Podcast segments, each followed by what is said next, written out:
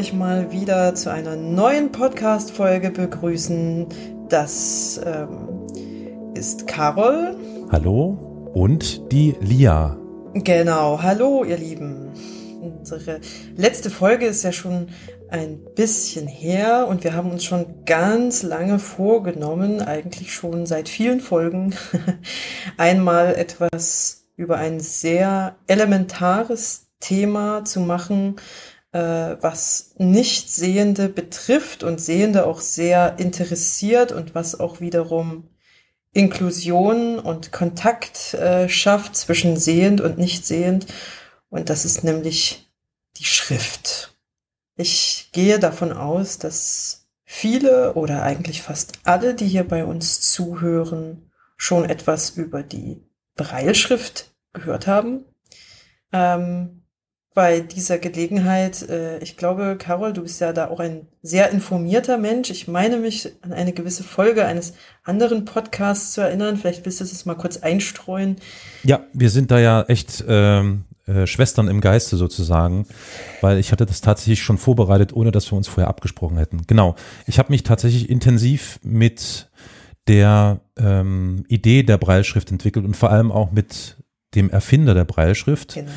Das ist der vielleicht, also ich denke, das ist, glaube ich, geläufig Louis Breil, ein Français, der vor vielen, vielen Jahrzehnten, eigentlich sogar fast Jahrhunderten, die Breilschrift erfunden hat. Und da gibt es tatsächlich im Geschichtspodcast Historia Universalis eine Folge, die ich mal vor vielen Jahren gemacht habe, nämlich konkret im Sommer 2019 über das Wirken von Louis Breil. Da wird mal kurz auf seine Vita eingegangen ähm, äh, und vor allem dann, wie er die Breilschrift, die dann später erst nach ihm benannt wurde, entwickelt hat. Wir werden, würden das einfach mal in den Shownotes verlinken und dann, wenn ihr mögt, könnt ihr gerne mal dahin switchen, euch das mal anhören, dann habt ihr da mal einen Überblick, wer war das eigentlich, warum, weshalb, wieso. Ist echt sehr interessant, etwas über Louis Braille zu erfahren. Genau, äh, entsprechend bin ich dir sehr dankbar, dass du schon so tolle Vorarbeit äh, geleistet hast. Ich habe mir diese Folge auch vor kurzem mal äh, angehört, äh, bei, während einer langen Zugfahrt und ähm, Genau. Bin da eigentlich wieder drauf gestoßen, dass ich das doch ewig schon mal auf die lange Bank geschoben habe. Etwas über Breilschrift euch erzählen zu wollen. Wir haben uns ja ja ein bisschen vorbereitet. Ich hatte äh, Carol vorhin gefragt, ob er einen Würfel äh, zur Verfügung hat. Und äh, nach ein wenig Suchen hatte er einen. Ähm, Carol, vielleicht mhm. möchtest du mal kurz würfeln und mir mal sagen, welche Augenzahl oben liegt. Das mache ich. Oh, ich habe eine 6 gewürfelt. Ha. Der Traum, der Traum des Glücksspielers. Treffer, Treffer. Egal, ob wir über Mensch ärgere dich nicht sprechen oder über äh, diverse andere Spiele, die 6 ist meistens die Superzahl. Ne? Mhm. Oder äh, noch besser mehrere Sechsen, also mit mehreren Würfeln. Ähm, und auch für uns Nichtsehende ist die 6 als Augenzahl auf einem Würfel sozusagen etwas ganz Besonderes, weil dies die Grundlage unserer Breil-Schrift, Breil eben benannt nach diesem Louis Breil, bildet.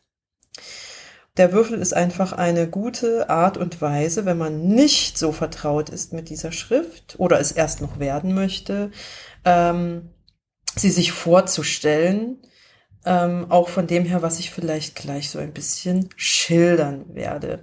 Also, Carol, wenn du dir sozusagen diese sechs Punkte mhm. mal hochkant stellst, also sprich mit den zwei Punkten nach unten und die drei Punkte sozusagen vertikal äh, übereinander, dann hast du alle sechs Punkte, die für die grundsätzliche Breilschrift nötig sind. Mhm. Aus diesen sechs Punkten kann man, äh, das ist das Geniale, was der Louis Breil da, ja, 1825 war es gewesen. Es ist tatsächlich schon einige, ja, Jahrhunderte mhm. ähm, her und ich meine mich zu erinnern, dass es, ach, glaube ich, schon jetzt Vorbereitungen gibt für eine 200-Jahr-Feier der Breilschrift äh, in, in drei Jahren.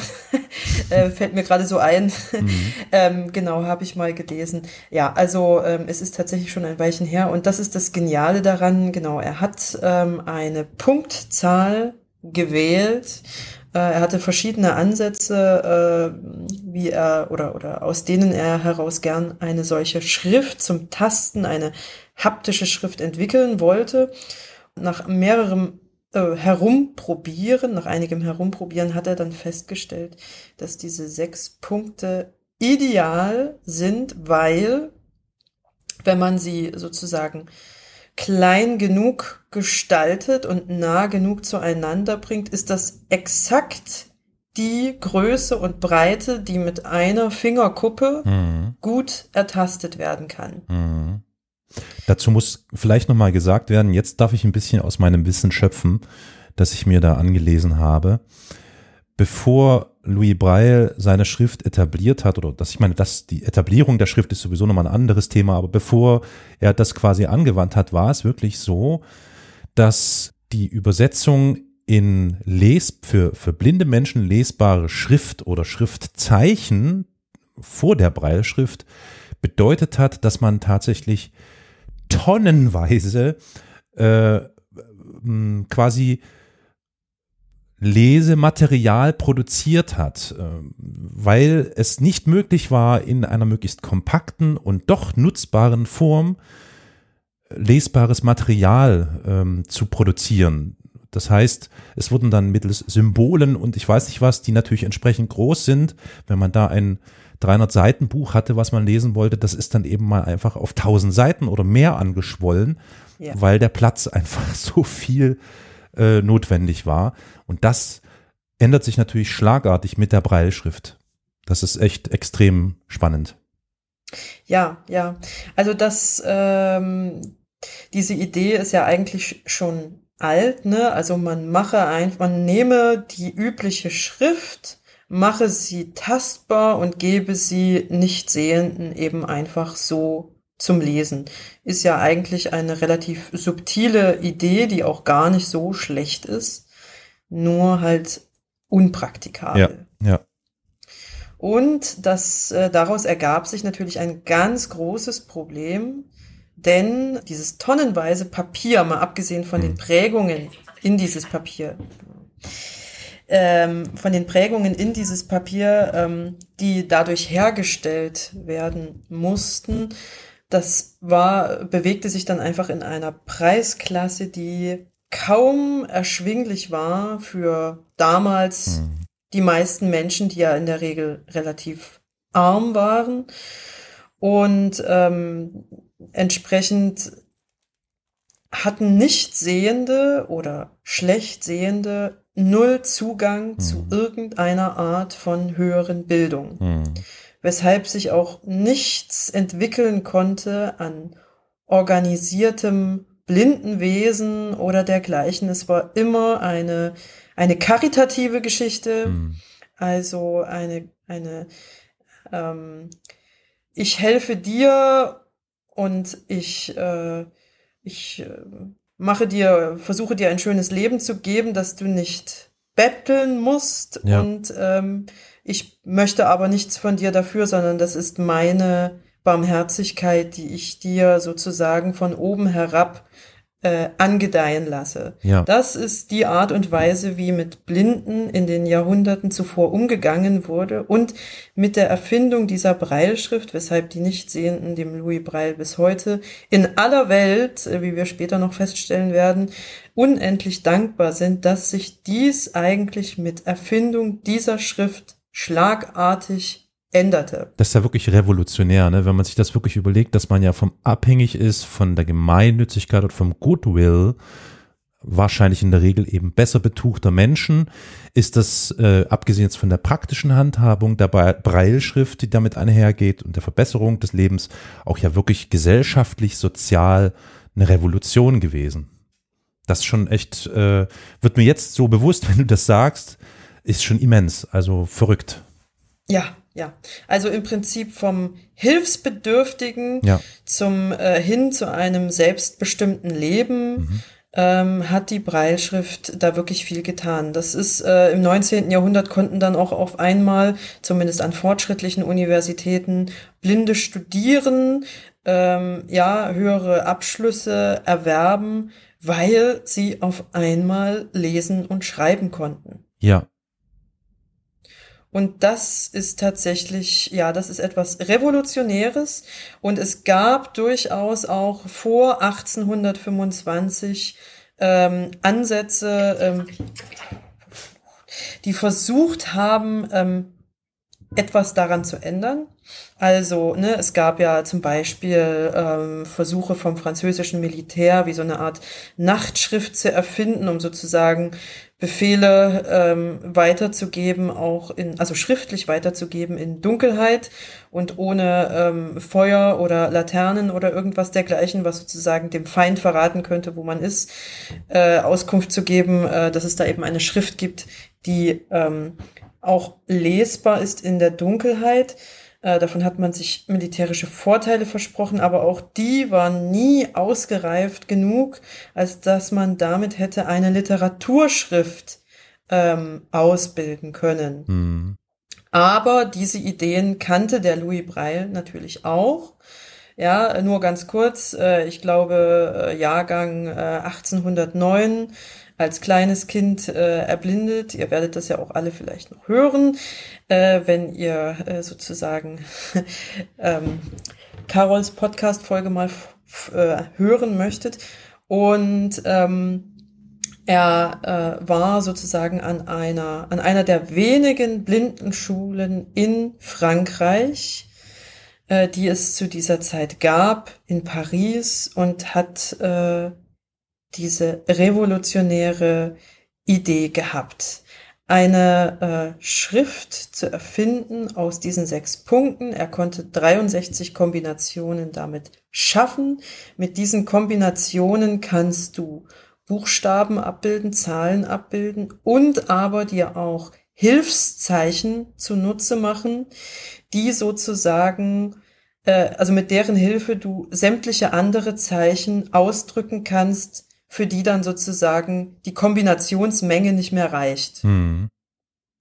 Also, nur um das jetzt mal ganz kurz äh, darzustellen, würdest du dir auf diesem Würfel ja. allein den Punkt links oben denken und die anderen wegdenken, ja. dann hätten wir äh, den Buchstaben A. Ah, okay, ja. A. A. Genau. Würdest du dir sozusagen den Punkt, äh, der links in der Mitte ist, also sozusagen den darunter mal mit dazu denken, dann hättest du ein B.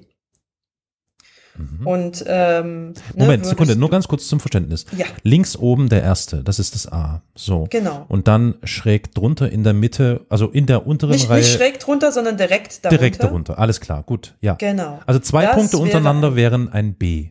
Genau. Okay. Aber nicht nur zwei Punkte untereinander, sondern wirklich dieser erste Punkt links oben und der in der Mitte. Also du musst dir immer die sechs sozusagen als Schablone denken für einen Buchstaben. Ja. Also diese, diese Würfel, diese Augenzahl sechs sozusagen. Ja. Immer als Bild denken und sozusagen dann eben diesen links, also diesen Punkt links oben allein wäre das A. Würdest du jetzt sozusagen ähm, eine, einen Zweitwürfel daneben legen, auch mit einer sechs und würdest dir dann sozusagen die, mhm. ähm, den Punkt links oben denken und äh, links in der Mitte, also den darunter, dann wären wir beim B. Mhm. Und würdest du dir zum Beispiel, äh, wie du gerade vielleicht äh, dachtest, äh, den Punkt äh, schräg ja. unter dem ja. links oben mit dazu denken, dann wären wir zum Beispiel bei einem E. Ah, ah, okay, alles klar. Genau. Also diese Kombination ist tatsächlich willkürlich äh, gewählt. Der Louis Breil hatte da eine Logik, aber das hatte nichts mit Buchstabenlogik zu tun, sondern der mhm. hat sich da was anderes beigedacht. Ähm, und diese, diese Kombinationen, die führen uns sozusagen bis zum Buchstaben J. Mhm. Und äh, beim Buchstaben K, also wenn man sozusagen das Alphabet sich mal entlang denkt, mhm. haben wir dann wieder sozusagen die Kombination für das A und den Punkt 3 mit dazu. Ah. Also, die Buchstaben A bis J bestehen im Prinzip aus Kombinationen, die äh, sozusagen von den ersten vier Punkten, also links oben, links in der Mitte, rechts oben, rechts in der Mitte, äh, kombiniert werden und äh, sozusagen für die zweite Hälfte des Alphabets wiederholt sich das eigentlich alles äh, direkt in der Reihenfolge, nur dass immer der Punkt 3 mit dazu kommt, das ist der links unten mhm. auf diesem Würfel. Mhm. Also um das jetzt vielleicht mal ähm, ähm, kurz so ein bisschen, ein bisschen zu erläutern. Mhm. Das ist nicht so ganz einfach. Also ich glaube, man muss äh, wirklich so immer dieses, diese Würfelschablone so ein bisschen vor Augen haben, um sich mhm. das so ein bisschen äh, vorzustellen. Weil ähm, ne, wir müssen ja sehr viele Schriften sozusagen eigentlich mit diesem, mit diesen äh, sechs Punkten bestreiten. Dazu gehört zum Beispiel auch die Musiknotenschrift oder auch die äh, Schrift für Mathe und die für Chemie. Ja. Ähm, ne, auch Formeln müssen so ausgedrückt werden und ähm, mathematische Klammern äh, und so weiter und so fort. Das ist dann nochmal eine Wissenschaft für sich. ähm, grundsätzlich ähm, wird in der Breilschrift klein geschrieben, also im Sinne von, es gibt keine Großbuchstaben ja. extra. Ja. Aber wir haben ein Hilfszeichen, das sogenannte Großschreibezeichen. Und wenn wir das sozusagen voransetzen, dann ist eben der Buchstabe, der nach diesem Zeichen folgt, ein Großbuchstabe. Mhm. Wie werden denn so Sonderzeichen dargestellt oder grammatikalische Zeichen wie Komma, Semikolon und ähnliches, wenn ich fragen darf? Also ein, ein Komma zum Beispiel ist, ähm, also äh, ich sollte jetzt vielleicht noch mal kurz erläutern, damit äh, ihr das vielleicht noch besser versteht. Der Punkt links oben sozusagen ja. in diesem Würfel ist Punkt eins. Mhm. Der darunter ist Punkt zwei. Mhm. Der ganz links unten ist Punkt drei. Entsprechend in diesem Würfel rechts oben haben wir den Punkt vier. In der Mitte rechts ist der Punkt fünf und ganz unten rechts haben wir den Punkt sechs. Mhm. Ja, mhm. das ist äh, eventuell wichtig zu wissen, wenn ich das jetzt erkläre. Der Punkt drei, das ist der links unten, das wäre der Satzpunkt. Aha. Wenn der sozusagen mhm. allein steht, dann wissen wir, ein Satz ist beendet. Und zum Beispiel der Punkt zwei allein, also der links in der Mitte, äh, steht für ein Komma. Mhm. Okay. Beispielsweise. Ja. Ähm, manchmal haben äh, Buchstaben auch entfernte Ähnlichkeit mit Schwarzschriftzeichen. Also nehmen wir mal zum Beispiel das X. Äh, das ist ein, äh, das besteht zum Beispiel aus den Punkten eins, drei, vier und sechs. Also sprich, die beiden Punkte ganz oben im Würfel und ganz unten. Die Mittelreihe wird ausgelassen. Das ist ein X. Und ne, wenn man sich mal das X vorstellt, äh, so diese Arme in diese vier Richtungen, mhm. könnte man theoretisch, ähm, also ne, das, das bildet das Punktschriftzeichen eigentlich auch so ab, mhm. quasi. Äh, also kann man entfernt äh, irgendwie daran denken. Aber ansonsten hat es tatsächlich eigentlich keine logischen Bezüge ja. äh, zur sogenannten Schwarzschrift, also das, was die Sehenden schreiben mhm. und wir nicht sehenden Schwarzschrift nennen, ähm, um das zu unterscheiden. Okay. Als dann die Welt moderner wurde, also sprich in den letzten 20 Jahren könnte man sagen, oder sagen wir mal 30, ja. 40 Jahren, äh, der Fairness halber, bei Computer gibt es ja schon doch ein bisschen länger, wenn auch vielleicht nicht für den üblichen Hausgebrauch. Ähm, genau, hat man noch äh, zwei Punkte dazu erfunden. Das sind die Punkte sieben und acht. Das erweitert sozusagen den Würfel nach unten. Mhm. Äh, also sprich unter dem Punkt drei hat man sich jetzt einfach noch einen Punkt sieben darunter vorgestellt und unter dem Punkt sechs einen Punkt acht. Daran merkt mhm. man auch, dass die sozusagen später dazu kamen, mhm. weil das dann sozusagen von der Zählfolge von den Punkten her eigentlich nicht logisch ist. Mhm. Ne, weil man würde ja dann sich sozusagen denken, Punkt eins ist ganz oben links, genau. Punkt zwei darunter, Punkt drei und dann kommt der Punkt sieben. Mhm. Das müsste ja normalerweise, ne, wenn es alles in einem äh, Satz erfunden worden wäre, dann würde ja normalerweise Punkt ja, 4 vielleicht kommen. Gut, folgt einer gewisser Lo gewissen Logik, dass es halt so eine quasi eine Verschachtelung ist, die sich damit auftut. Also Genau. wenn, wenn, wenn unsere Sprache sich weiter er- oder weiter, wenn sich unsere Sprache erweitern würde, dann wäre die Schachtel dann wahrscheinlich irgendwann beim, bei der 8 würde das dann irgendwie weiter, na, es wird schwierig. Es ist, äh, es ist komplex, es ist komplex, gebe ich zu, ja, hm, Ja, ja. okay. Also, ne, das, äh, das ist es auf jeden Fall, weil man hat ja immer noch das Problem, ähm, dass man Sorge tragen muss, dass man es noch mit einer Fingerkuppe Ja. irgendwie alles erfüllen kann. Und tatsächlich bei diesen Punkten 7 und 8, da ist dann wirklich die Grenze Mhm. ähm, des äh, distinktiven Fühlens sozusagen ein wenig erreicht. Also mit diesen Punkten 7 und 8 kann man tatsächlich schon sehr viel machen, weil man dadurch ähm, sozusagen am, am PC, also gewisse Sonderzeichen, wie zum Beispiel das Add Hm. oder ähm, ein Unterstrich oder ähm, wenn wir zum Beispiel, oftmals wird auch der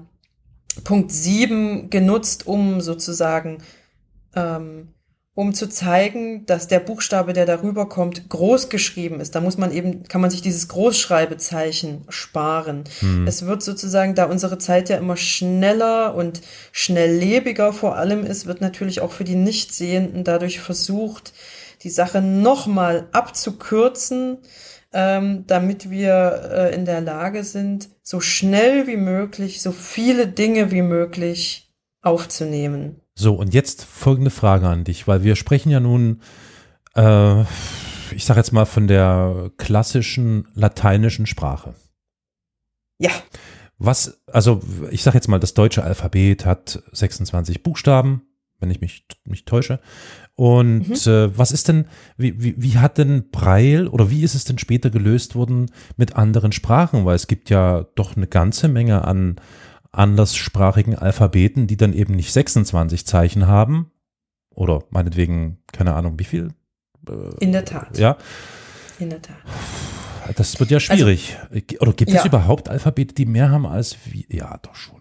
Ja, ja. Also gerade wenn ich jetzt mal an die Chinesen und die Japaner oh, oh denke, ja, oh ja. Hm?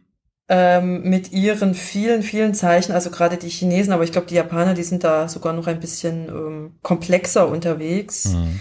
Ähm, also für die Sprachen der lateinischen Schrift äh, konnte man sich das tatsächlich e entsprechend umdenken. Hm. Also ähm, als ich glaube, ja, 1874 müsste es gewesen sein, äh, als ähm, die erste Blindenschule mit einer entsprechenden Organisation hier in Deutschland, beziehungsweise damals noch im Deutschen Kaiserreich ähm, eröffnet wurde, hat man die noch recht junge Breilschrift ähm, bereits genutzt und hat äh, sich eben die Akzentzeichen äh, im Französischen eben einfach weggedacht und der Rest der Mhm. Buchstaben, die Mhm. der Louis Braille dankenswerterweise gleich miterfunden hat, die passen ja ins Deutsche gut hinein. Den Briten ging es genauso wie uns Ja. und den Niederländern und so. Ähm, genau, die, die slawischen Völker, die haben sich das äh, sozusagen ähm, ihrem, also gut, äh, viele dieser Länder nutzen ja eigentlich auch lateinische Genau, Buchstaben, gerade wenn ich jetzt an Tschechen und Polen denke. Hm. Ähm, genau, die haben sich das dann sozusagen der Lautierung gemäß äh, zurecht, zurecht gedacht, äh, Mhm. sozusagen die Na Schrift. gut, also wahrscheinlich schon vergleichbar mit den Tastaturen, wie man sie heutzutage auch hat. Also so eine Universaltastatur, wie heißt die hier, äh, AX Bums. Ähm, ja, und die schreiben das dann halt mittels Sonderzeichentaste auf dem Buchstaben, so, ne? Quasi. Genau. Ja, ja, ja. Korrekt. Okay. So ist es.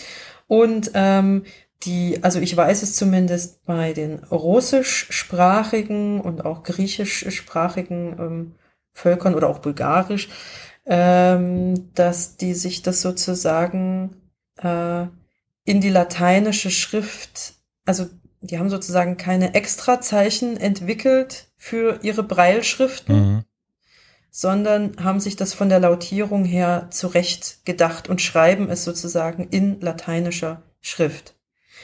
Ganz anders aber eben die ähm, fernostasiatischen Ja. äh, Völker, also ich denke jetzt an Korea, Japan, China, die haben sich wirklich ihre vollkommen neuen Zeichen, also die haben ähm, vollkommen äh, andere Annotationen sozusagen geschaffen, für, äh, um einfach die Komplexität und Größe und Weite ihres Alphabetes damit abbilden zu können. Also ich glaube, mit dem 8-Punkt Braille, äh, was es ja durchaus äh, schon mehrere Jahrzehnte gibt, da hast du dann eine Freiheit von 256 Kombinationen, Mhm. die du Mhm. damit machen kannst. Ähm, wenn du dir dann noch Hilfszeichen davor denkst, die dir ja noch mal viel mehr äh, äh, Kombinationen sozusagen möglich machen, ermöglichen, ähm, kommst du dann unter Umständen auf mehrere tausend Ja.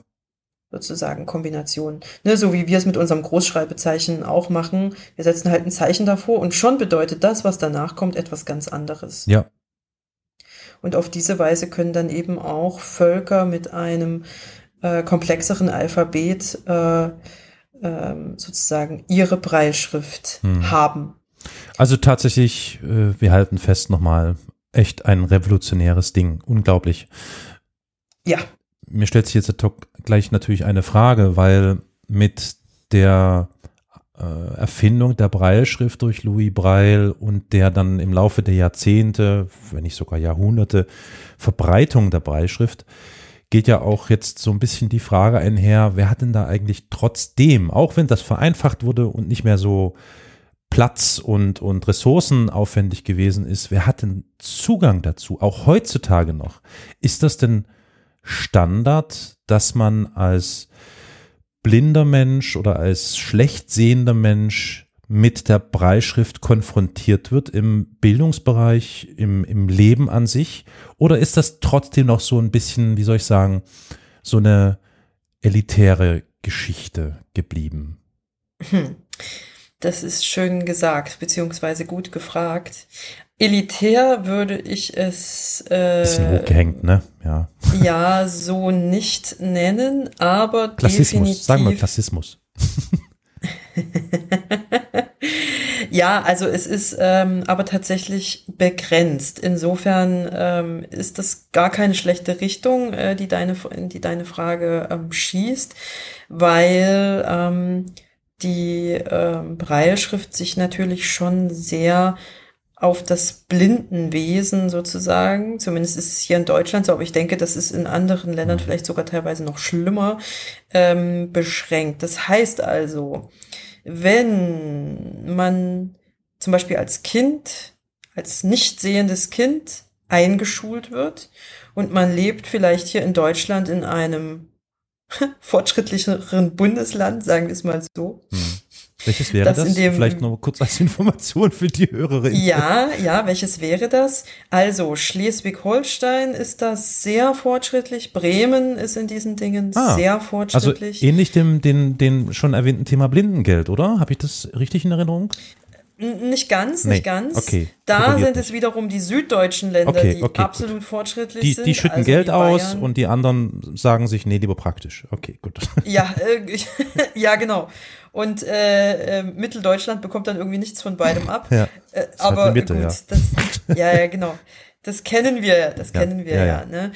Und äh, genau, aber tatsächlich im, im Norden äh, ist man in diesen Dingen vielleicht auch, äh, vielleicht hat das irgendwie auch Gründe, dass man sozusagen der, der skandinavischen Art der Bildung ein Mhm. wenig näher ist, Ja. äh, sozusagen. Die Aufklärung, die halt noch nach bei denen. Äh, tatsächlich Schleswig-Holstein weiß ich, äh, dass es seit vielen Jahrzehnten, also das hat tatsächlich schon eine längere Tradition, ähm, sozusagen keine ähm, Förderzentren, keine Förderschulen mehr mit ähm, Schwerpunkt Sehen in der Bildungslandschaft äh, vorzufinden sind, weil man generell die Kinder und Jugendlichen dort regelt beschult. Das ist ja stark. Also wirklich gelebte Inklusion, ja? Das ja, heißt, schon ganz lange. okay, als, als betreffende Person kann ich, bin ich voll integriert in, in die Gesellschaft, wie sich das eigentlich ja im Idealfall äh, äh,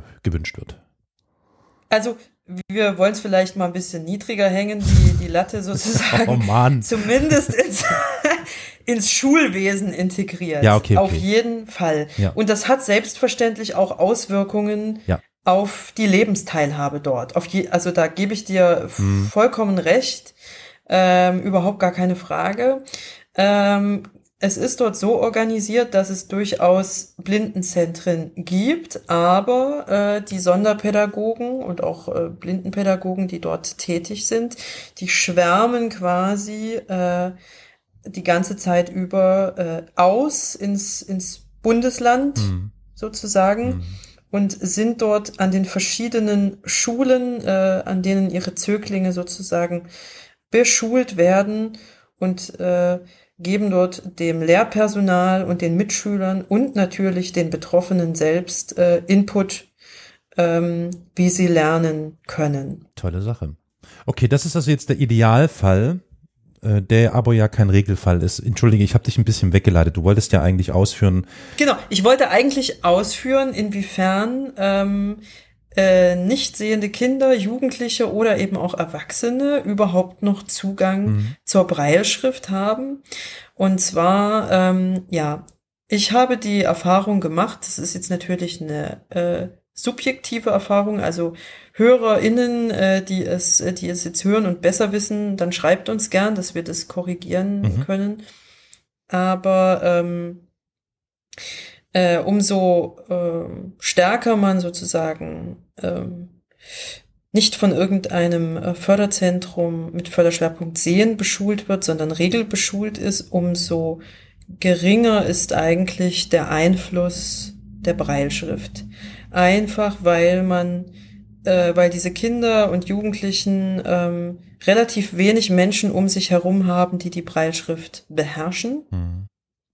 Und dadurch, dass wir ja ähm, mittlerweile so weit sind, auch gerade für gehandicapte Kinder und Jugendliche in der Schule mit Laptop zu arbeiten und die Nichtsehenden dann entsprechend mit Sprachausgabe und dergleichen, ähm, ist es sozusagen, ergibt sich für ganz viele gar nicht mehr die Notwendigkeit, Braille zu können, weil sie sich ja alles erhören Ja, ja. ähm, können. Genau, das habe ich mir auch gedacht. Das ist schon Fluch und Segen zugleich, ne? Wenn man sich überlegt, Ja. dass die, der technische Fortschritt dazu geführt hat, dass der Zugang für nicht sehende Menschen zu äh, äh, Texten etc. viel, viel einfacher geworden ist, einerseits, aber die Kommunikationsgrundlage unter Nichtsehenden dadurch äh, quasi schon äh, sehr stark reduziert wird, weil die Preisschrift halt einfach irgendwie gar keine Grundlage mehr ist. Das ist schon, war das, hat das jetzt Sinn ergeben, der Satz? Der war ein bisschen komisch. Wenn ich den im Nachhinein im Schnitt höre, wird er bestimmt ganz komisch. Ihr weißt, was ich meine. Also ich, ich, weiß sehr gut. das äh, finde ich erschreckend ja, irgendwie. Es spaltet. Hm, Es spaltet auch die Welt, die eigentlich äh, erst recht nicht gespalten sein sollte. hm, Äh, denn unsere Welt ist ohnehin schon relativ äh, klein, also die Welt der Nichtsehenden. Und das merkt man auch, wenn man Veranstaltungen organisiert, auch gerade online, ja, ähm, dass man sozusagen die Leute, nicht alle Menschen an derselben Stelle in dem Sinne abholen kann, also an der, Genau. am, sozusagen am, im selben Wissensstand, ähm, weil tatsächlich viele nun mal äh, die Breitschrift auch als Nichtsehende nicht beherrschen oder nur ganz rudimentär, hm, dass man sich einige Dinge auf der Breilzeile, ne, unserem Hilfsmittel, was wir, also was diejenigen, die was mit der Breilschrift anfangen können, äh, sich an den Laptop anschließen, hm. um sozusagen neben dem Hören auch noch einen anderen Zugang zu den Informationen zu haben, nämlich mit dem Finger zu lesen. Na, das scheint ja wirklich, das scheint ja wirklich eine ganz essentielle Frage zu sein, wenn du sagst, das spaltet äh, die blinden Menschen. Ähm, ich denke, das ist wahrscheinlich A, eine Generationenfrage, sag ich jetzt mal so grob, weil ich mir jetzt so aus dem Stegreif vorstellen kann, dass gerade jüngere Menschen, also jetzt wirklich so die, die, die ganz junge Generation mit der Breilschrift vielleicht relativ wenig in Kontakt kommt, weil die technischen Gegebenheiten schon von Anfang an da gewesen sind. Deswegen, warum? Wozu? einer, das ist ja wirklich ein Vorteil und das vereinfacht ja so vieles. Und ich, also ich bin da so gerade etwas unentschlossen, wie, wo, wo ich mich positionieren würde. Wo, wenn, ich muss jetzt mal so dich da leider wieder abdrängen von deinem ursprünglichen äh, Gedanken, aber wie, wie würdest du dich positionieren? Also, ich, ähm, ich habe da eigentlich eine relativ klare Haltung, aber die ist vielleicht auch aus meiner also die resultiert vielleicht auch aus meinem, aus meinen autobiografischen Erfahrungen, sag ich mhm. jetzt mal so. Ja, und also ich meine, das ist ja immer so, äh, wenn man sich Meinungen bildet, das ist mir schon klar. Aber ähm, das möchte ich hier vielleicht nochmal explizit sagen, damit sich auch niemand angegriffen fühlt. Mhm. Ich denke, dass das Nicht-Beherrschen dieser Breilschrift als nicht sehender Mensch diesen Menschen letztendlich, so gut er auch ansonsten denken kann und ähm, Dinge beherrscht, macht ihn nichtsdestotrotz zum Analphabeten. Mhm. Oder zur Analphabetin. Spannend. Ja, na gut. Also ja, ganz rational betrachtet ist das ja wirklich so, ne? Genau, das ist einfach ein Fakt. Und ähm, ich äh, finde das nicht gut, weil ähm, ne, mal gegebenenfalls der Strom bricht mal weg, man kann sich irre, irgendwelche mhm. Informationen mal nicht anhören. Das ist ein Punkt. Ähm, ne, dann steht man sozusagen da und ist es dann tatsächlich, was man dann ansonsten nicht wahrhaben mhm. möchte, aber ist es tatsächlich ein Analphabet. Man kann nichts mehr lesen, nichts mehr schreiben, mhm. weil man nicht weiß, äh, weil man nicht weiß wie. Man hat das Mittel nicht zur Verfügung, das. Wissen nicht zur Verfügung.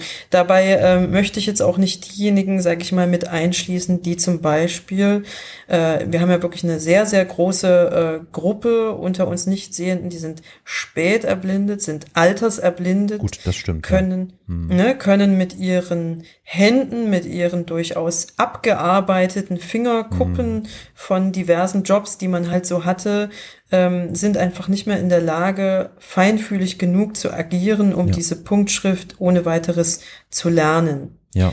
Ähm, aber es gibt eben auch, wie gesagt, genug junge Leute, die es ähm, nicht mehr für nötig befinden. Mhm. Ich muss da immer als Paradebeispiel einen meiner ähm, Mitschüler anführen in meiner Abiturklasse, in meinem Abiturjahrgang in Marburg.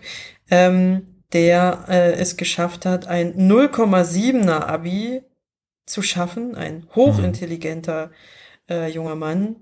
Und der konnte kein Breil. Mhm. Der hat das wirklich alles über Kopf merken. Also das ist natürlich auch eine unglaubliche Gedächtnisleistung dann, ja. die man so vollbringen muss, wenn man sich alle Dinge erhören muss, um sie dann wiedergeben äh, zu können. Also das äh, ist was Unvorstellbares. Also ich mache ja schon viel mit meinem Gedächtnis, aber ich bin doch ganz froh, dass ich die Schrift hin und wieder mal zur Stütze mir nehmen äh, darf. Mhm. Ähm, genau, und er hat es halt alles einfach so gemacht. Und es geht, es funktioniert alles. Man kommt auch so, solange man, solange alles so zur Verfügung steht, ja. wie wir es jetzt hier haben, ist das alles wunderbar. Nur äh, lass mal etwas davon wegfallen und ja. man ist aufgeschmissen. Das ist der Punkt, ja. Ich habe nämlich gerade mir schon so versucht, Argumente bereitzulegen pro oder, oder besser gesagt ähm, für die Position, wozu Breilschrift, wenn wir technisch schon so ausgereift sind, dass wir mit verhältnismäßig überschaubarem Aufwand in jeder Lebenssituation, in jeder Lebenslage quasi alles hörbar machen können für die Menschen. Der Aufwand, das zu tun, erscheint mir als Laie deutlich äh, geringer als das Ganze jetzt zum Beispiel in Breilschrift zu drucken und auszulegen und so weiter und so fort. Also so mal, ne, ich weiß nicht, liegt da glaube ich nicht so ganz falsch. Ja. Aber dein Argument, was ist, wenn, keine Ahnung, plötzlich technische Hilfsmittel wegfallen oder kein Strom oder keine Ressourcen dafür da sind, dann bist du wirklich komplett auf Null. Und das, ach man, Mensch, Lia, das ist ja, ähm, okay, gut. das, ja, ja. das zerschlägt das, wirklich alles. Das ist so, die, ja, das ist quasi die Keule, das ist ein die alles ja, voll kann. Einfach, ne? Ja, ja, ja, ja. Und ähm, mhm. was auch noch ein bisschen problematisch ist, das habe ich dann auch festgestellt, weil nachdem ich äh, sozusagen mein Augenlicht so Stück für Stück verloren hatte, habe ich auch dann erstmal unglaublich viel mit der Sprachausgabe gemacht. Ich konnte zwar Gott sei Dank, also ähm, meine Lehrer haben äh, mehr oder weniger mit meinem Einverständnis, aber damals war ich noch zu klein, um mich zu wehren, äh, haben mir das Breil äh, eingeprügelt. Äh, sozusagen in der Voraussicht, äh, falls ich es mal brauchen würde, wenn mein Augenlicht irgendwann tatsächlich mal versagen sollte. Mhm. Was ja von der Sache her ziemlich klug war, das wusste ich halt nur damals noch nicht. Mhm. Ähm, und ähm, nichtsdestotrotz, weil ich halt nicht so in Übung war und ein Faulpelz und so, ähm, habe ich das dann äh, erstmal doch äh, tatsächlich äh, zum, zum zum größten Teil äh, über das Hören gemacht und habe festgestellt, dass ich sämtliche Worte, also gerade auch Worte, die mir neu begegnet sind oder auch im Englischen, ich konnte die zwar sprechen, aber ich wusste nicht mehr, wie man die schreibt. Mhm. Weil du hörst sie ja nur, verstehst du? Mhm. Du siehst sie nie geschrieben. Klaro, klaro. Das ist, und das ist was ganz Wichtiges. Seit ich wieder Braille lese und mir auch äh, sozusagen auch immer mal Zeitschriften bestelle ähm, von den entsprechenden Büchereien, die wir ja so ähm, bundesweit, äh, die es bundesweit ja für Nichtsehende auch gibt und die auch das Breilwesen fördern, wo sie nur können, weil es eben so wichtig ist, vor allem ja auch DZB Lesen in, in Leipzig.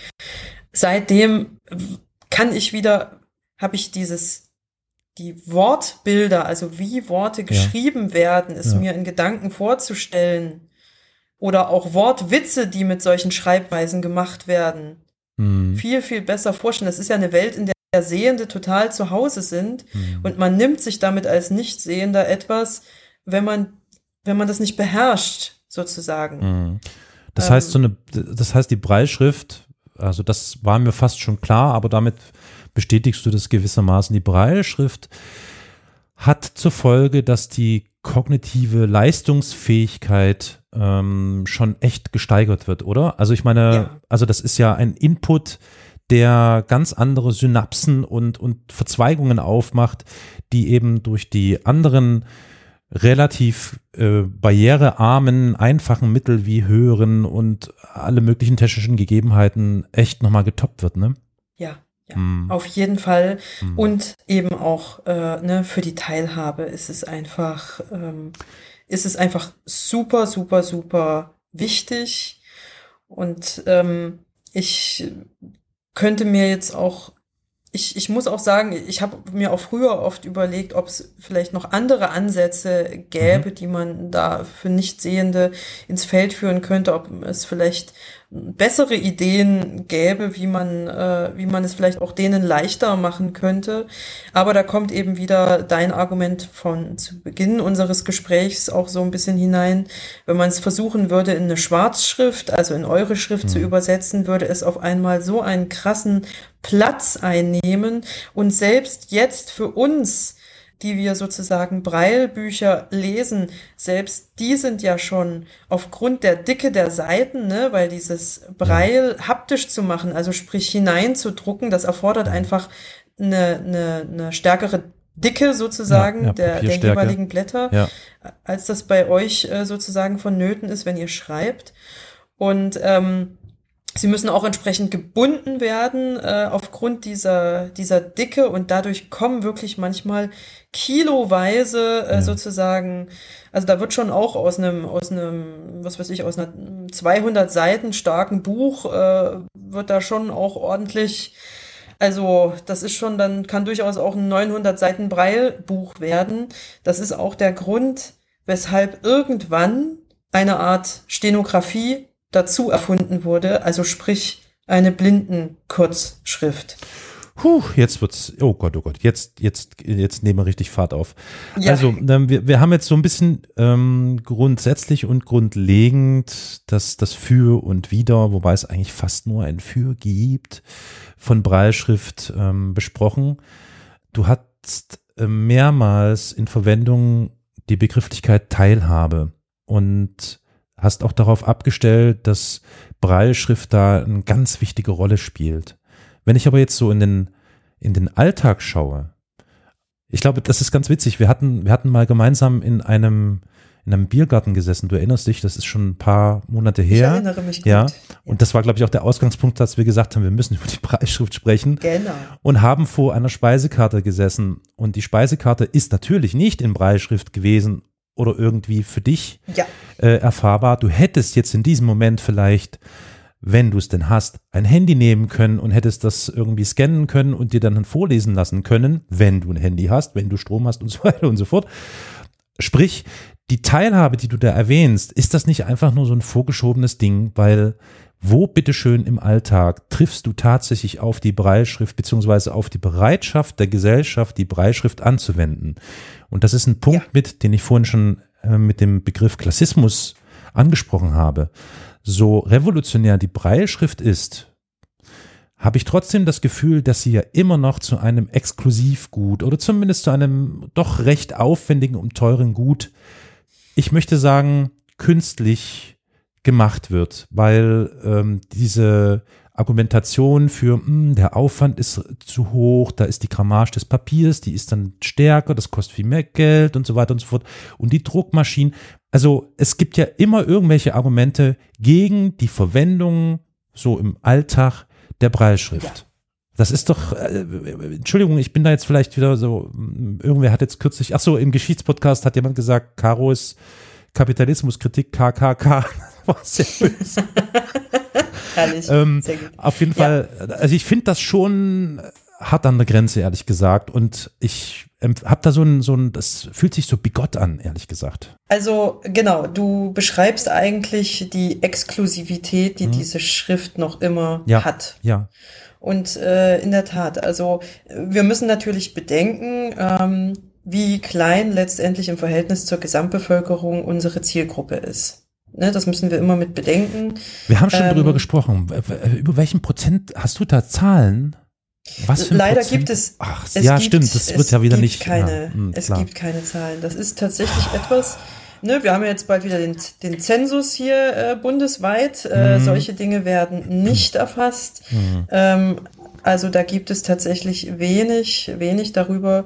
Ähm, ich habe mal eine Zahl gehört von äh, 100.000, 150.000 Vollblinden mhm. in Deutschland. Das wäre wenig, ähm, das, fühlt, das hört sich das, sehr wenig an. Ja, das stimmt. Ich denke auch, dass das nicht, äh, nicht korrekt mhm. ist.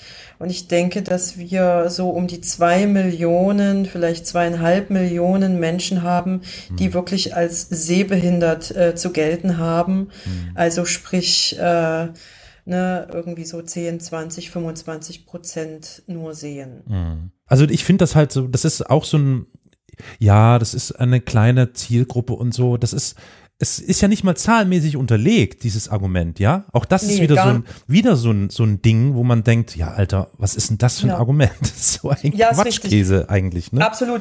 Das ist ein sich wirklich nur annähern, also das waren auch überhaupt gar keine Fakten, nee, nee, nee, die ich schon klar. Nee, nee, auch keine Kritik an dich. Aber, nee, nee. nee, nee, genau, aber ähm, nur vielleicht, um sich von dem, vom Verhältnis her mal anzunähern, ne? Wir wissen, wir haben ein kleines bisschen mehr als 80 Millionen Einwohner hier in Deutschland. Mhm. Ähm, Deutschland tut sich äh, was so diese Teilhabe generell für Menschen mit Handicap angeht, ja nicht gerade hervor. Ja, stimmt. Um das mal so zu sagen. Hörer des Podcasts wissen das. ja, genau. Und wir haben aber so ein paar kleine Dinge im Laufe der letzten, sagen wir mal, 150 Jahre für uns erreicht, wie zum Beispiel äh, ne, wenn ihr mal alle auf eure, also auch die Sehenden unter euch, äh, wenn ihr mal auf eure Medikamentenpackungen schaut, beziehungsweise fühlt besser lieber, fühlt mal und äh, ihr da irgendwelche merkwürdigen Punkte darauf fühlt, dann ist es kein Schmuck, nein, sondern das ist die Breilschrift, die ich euch gerade versucht habe, ein wenig äh, äh, zu beschreiben, ein wenig nahe zu bringen damit Nichtsehende wissen können, was sie da gerade in Händen haben und nicht die falsche Tablette sich einschmeißen. Ja. Ja, ja, ja das stimmt. Das ist natürlich, ja, klar, auf jeden Fall. Und äh, das, das ist etwas, was wir inzwischen, äh, also was tatsächlich Alltag geworden ist auch äh, nochmal für die äh, unerfahreneren Sehenden unter euch, ne, wenn ihr in Bahnhöfen unterwegs seid und äh, vielleicht doch mal ein Treppengeländer zu Hilfe nehmt, äh, weil ihr einen schweren Koffer tragt oder wie auch immer, um irgendwelche Treppen hoch oder runter zu kommen. Und da gibt es irgendwelche komisch fühlbaren äh, sozusagen Zeichen an diesem Treppengeländer, dann ist das auch Breilschrift die sozusagen mhm. die Gleisnummer anzeigt oder auf welchem Bahnsteig man gerade ist ähm, oder oder oder also mhm. das äh, gibt es oder nehmt mal zum Beispiel in ganz vielen Bussen und Bahnen in den Innenstädten ist es schon so dass es auch ähm, auf der Stopptaste ein Breilzeichen gibt das ist meistens ein S halt für Stopp mhm. ähm, ist natürlich ein bisschen dumm, wenn man das dann auch noch mit Sensoren ausstattet, diesen Schalter, weil um da überhaupt erstmal äh, ja. wissen zu können als Nichtsehender, muss man erstmal drauf fühlen und dann löst man das dann auch noch auf. Das ist eigentlich total, ja. Ja. Äh, löst man das aus. Das ist äh, eigentlich eine absolut bescheuerte Geschichte, mhm. wo sich irgendeiner nicht so richtig was dabei gedacht hat, wer auch immer das erfunden hat. Aber ähm, genau, das äh, nichtsdestotrotz äh, gibt es schon ein gewisses Bewusstsein dafür, würde ich jetzt mal so sagen, aber natürlich viel zu wenig, wie du schon sagtest. Die Speisekarte ist noch keine Selbstverständlichkeit. Da kann man eigentlich nur wieder mal irgendwie auf irgendwelche Apps zurückgreifen. Hier Speisekarte äh, gibt's ja auch äh, gibt's ja auch inzwischen schon ähm, als äh, ja teilweise äh, als mobile Anwendung beziehungsweise eben auch als Homepage und ne, dass man sich dann sozusagen vorher online anschauen kann, ja. äh, was es in diesem Restaurant, wo man gerade hin möchte, für Speisen gibt. Mhm. Äh, oder währenddessen, während man dort sitzt und sozusagen dann die eigentliche Karte umgeht. Mhm. Und es gibt natürlich Städte, in denen es gewisse Konzentrationen von blinden Menschen gibt, ähm, ich habe es in Marburg ich erlebt. sagen, genau, Marburg ist da wahrscheinlich ein genau, Paradebeispiel. Ich, ne? Richtig. Ich habe es aber auch schon in Nürnberg erlebt mhm. und in Chemnitz. Ähm, alles so Städte, Chemnitz. in denen ja, das genau. ehemalige Karl-Marx-Stadt, Tatsache. Das, Aha. Ganz genau, okay, so ist es, okay. richtig. Weil da eben auch schon seit inzwischen 115 Jahren eine äh, Blindenschule mhm. mit berufsausbildenden äh, Schulteilen vorhanden ist und auch in Chemnitz entsprechend viele Nichtsehende herumlaufen und auch in dieser Stadt schon von jeher sehr viel tatsächlich für Blinde getan wird. Und da gibt es auch hier und da äh, Gastronomien, die sich äh, damit auseinandergesetzt haben und von blinden Stammkunden, Stammkundinnen ja. äh, sich sozusagen immer mal wieder die äh, Speisekarte aktualisieren lassen ja. in Braille. So, jetzt ist es ja so, ähm, wir wollten ja eigentlich über die Breitschrift sprechen. Ich, ich, ich merke schon, wir werden das in wahrscheinlich mindestens zwei Teile splitten müssen, nämlich diesen ja. und vielleicht noch einen nächsten, weil wir haben jetzt so grundsätzliche Sachen geklärt und eher so gesellschaftliche Geschichten. Vielleicht, wenn ich darf, liebe Lia, auch wenn ich dich jetzt, also ich habe das Gefühl, ich habe dich heute leider sehr immer immer viel weggeleitet und so, das tut mir leid, ich entschuldige mich dafür, aber du bist äh, ein bisschen meiner meiner Anmerkung, meiner Kapitalismuskritik ausgewichen, dass es ja trotzdem noch diese Exklusivitätsargumente ständig gibt und ach, das ist so teuer und so. Ja. Jetzt mal Butter bei die Fische ist die Breilschrift und die Verwendung der Breilschrift im, im Alltag generell so? Ist das wirklich so, dass das zu aufwendig ist? Also wenn du das denn überhaupt beantworten kannst? Oder ist das eher so ein vorgeschobenes Argument, um damit einfach, um es mal ganz salopp zu sagen, einfach nur ein bisschen Kohle zu machen? Okay. Mhm. Ich denke nicht, dass die Breilschrift in der Alltagsanwendung, also eben um sämtliche Dinge die beschriftet sein müssten, mhm. damit zu beschriften. Ich denke nicht, dass das zu viel kosten würde. Ich denke, das ist kein Kapitalismusproblem im, im eigentlichen Sinne, sondern ein Bewusstseinsproblem. Okay. Puh. Also sprich, wir haben seit einigen Jahren, ein bisschen mehr als einem Jahrzehnt, Bestimmungen für barrierefreies Bauen im öffentlichen Raum, wir müssten auch Bestimmungen entwickeln, sozusagen für barrierefreie Darstellung von gewissen Dingen ähm, im, im öffentlichen Raum. Und sobald das mal mit äh, sozusagen dazugehören würde, hm. dass sämtliche Dinge, die eigentlich in, in, in Schwarzschrift sozusagen irgendwo hm. vorhanden sind, ähm, ausgewiesen werden, dass da auch irgendwo mal was dabei ist, äh, sozusagen was das in Braille ausweist und das sozusagen wie so eine Art DIN-Norm wäre, also ausgelegt wäre, so dass man auch als mhm. Nichtsehender genau wüsste, wo man diese Informationen zu finden hätte. Genau. Dann würde das, dann wäre das auch überhaupt kein Problem, behaupte ich jetzt mal, für sämtliche Menschen, wenn sie sich dessen bewusst wären, hm. Dass es eine, eine Pflicht ist. Hm. Okay. Es ist wirklich ein Bewusstseinsproblem. Das ist ein Tiefschlag, muss ich dir ganz ehrlich sagen. Das ist natürlich jetzt echt bedauerlich, dass wir die Folge heute mit dieser tristen, bitteren Antwort abschließen müssen. Aber vielleicht ganz gut, weil dann seid ihr gewissermaßen angetriggert, liebe ZuhörerInnen, bei der nächsten Folge, die dann eben Teil zwei zur Breitschrift sein wird, wo wir vielleicht dann wirklich mal auf, auf ganz praktische Sachen in Ruhe eingehen können und auf die ganzen Dinge, die damit verbunden sind. Ja, ich entschuldige mich, dass ich das jetzt hier ein bisschen runtergezogen habe, das Thema, aber seht mir es bitte nach. Äh, das ist, äh, ja, weiß nicht, heute ist Montag, vielleicht hat es was damit zu tun, dass ich drauf bin. Entschuldige bitte auch, äh, äh, Lia, dass ich dich da immer hingeführt habe. Ich möchte zum Schluss dir sehr danken, dass du es ermöglicht hast, dass wir heute schon mal ansatzweise über grundlegende Dinge in Sachen Breitschrift sprechen konnten. Ich freue mich sehr und bin schon sehr, sehr, sehr gespannt auf die Fortsetzung dessen, nämlich die wirklich rein praktische Angelegenheit, die ich für äußerst spannend erachte. Bis dahin möchte ich euch, liebe HörerInnen, bitten, Gebt uns gerne Feedback dazu, wenn ihr der Auffassung seid, dass das, was ich da so angebracht habe, alles Quatsch ist und alles Käse ist und vielleicht bessere Beispiele habt, wo es ganz anders vonstatten geht. Tut das bitte gern. Ihr habt da ganz verschiedene Kanäle und Möglichkeiten. Also der Kanal Nummer eins wäre zum Beispiel, dass ihr auf Twitter geht, uns dort folgt unter dem Handle at wsdd-podcast. Ihr könnt uns dort folgen. Ihr könnt uns auch ähm, DMs schreiben. Die sind offen. Das gleiche gilt natürlich auch für die ganz klassische E-Mail, wenn ihr also Bock habt, euch mal so richtig auszulassen über das, was wir hier erzählen oder uns auch loben möchtet, dann tut das gerne unter info at wie siehst du das.de.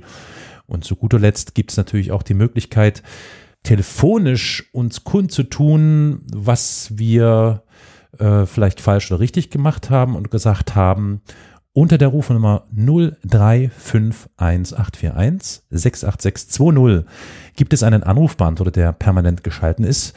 Und nachdem der Piep kommt, könnt ihr euch dann gerne auslassen.